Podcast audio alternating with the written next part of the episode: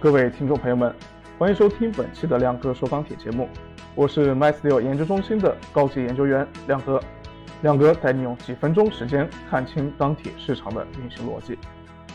这几天啊，钢材圈子里最关心的事情，可能就是江苏的限产趋严了。尽管说下半年限产的相关消息和政策在六月份之后就不断的出出现，啊，不过在靴子正式落地的情况下，对市场来说依然是有不小的冲击的。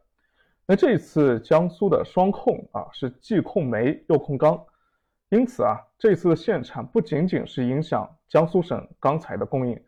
所有用电的大户和高耗能企业都有可能会受到影响啊。比如说水泥啊，这也是我们百年建筑网在一直跟踪的品种。那按照市场啊这个流传的这个某水泥生产企业的停产通知来看呢。停产限电是从九月十五号开始的，截止到九月的三十日结束。那这个时间点呢，目前和我网了解的钢厂的限产时间，啊，限产影响时间基本上一致。那在限产消息的作用下呢，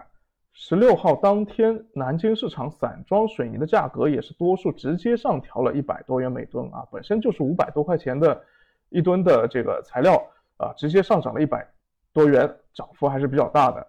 而江苏省螺纹钢现货的价格呢，也是在当天出现了四十到一百元每吨不等不等的一个涨幅。那大家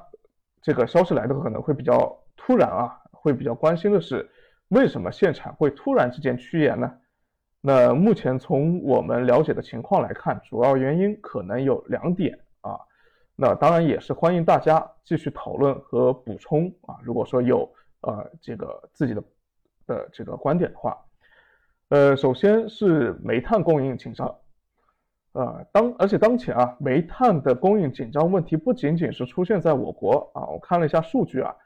呃，最近一段时间全球范围里面都是出现了煤炭供应紧张的这么一个问题，比如说印度电力局在九月十号的数据显示呢，印度国内电厂。电煤的库存量周环比是下降了有百分之九点三，而库存的绝对量已经是处于临界和超临界的一个水平了。美国能源美国能源信息署啊也是发布了报告，表示由于天然气价格偏高，预计呢二零二一年美国煤炭需求量会增加超过一亿短吨啊这么规模。但是呢，呃和这个需求端的增加。啊，以及短缺相对应的则是，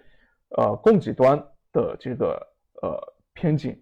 比如说澳洲澳洲的纽卡斯港啊，八月煤炭出口量同比是下降了百分之四点九八，环比也微降了百分之零点六三。那我们另外一大这个煤炭供应国就是蒙古啊，蒙古最近受这个疫情的影响，一到八月份向中国出口的煤炭数量是同比减少了达到百分之二十八点三五。光是八月份单月向中国出口的煤炭数量就同比下降了高达百分之七十三点七三，啊，这个数据是比较这个大的。而动力煤的海运价格目前来说也是保持坚挺的一个趋势，也就是说，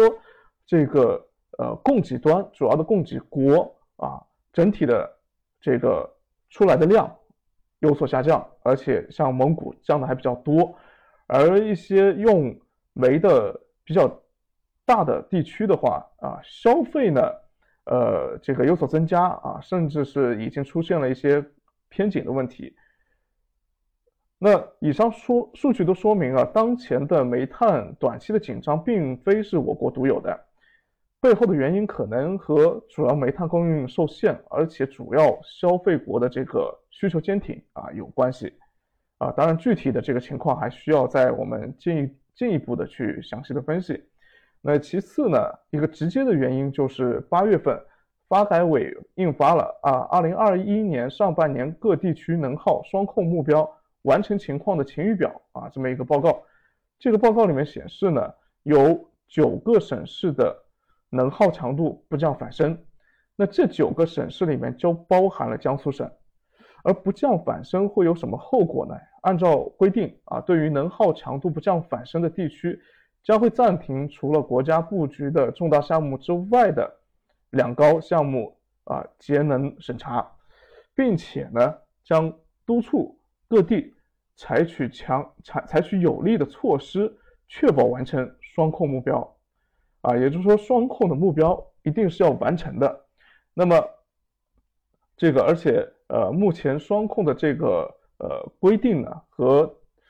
地区的政府的呃绩效考核也是挂钩的啊，所以呃这个呃想必呃一些不降反升的地区啊需要提提前的啊进行这个控制啊，不然的话到的等到了四季度。等到了年末的时候再去做控制的话，有可能就来不及了。呃，以上对于这个限产续约的相关消息呢，请大家关注我的钢铁网电脑和手机版 APP 啊，以确保获取最新的消息。那以上内容呢，就本期亮哥说钢铁节目的全部内容，感谢大家收听啊。然后我们新的消息啊，也是希望大家这个继续关注我们的主站以及 APP 啊。如果说有一些啊，比较好的话题，或者说是一些啊深度的分析，亮哥也会继续在节目里给大家分享。感谢大家的收听。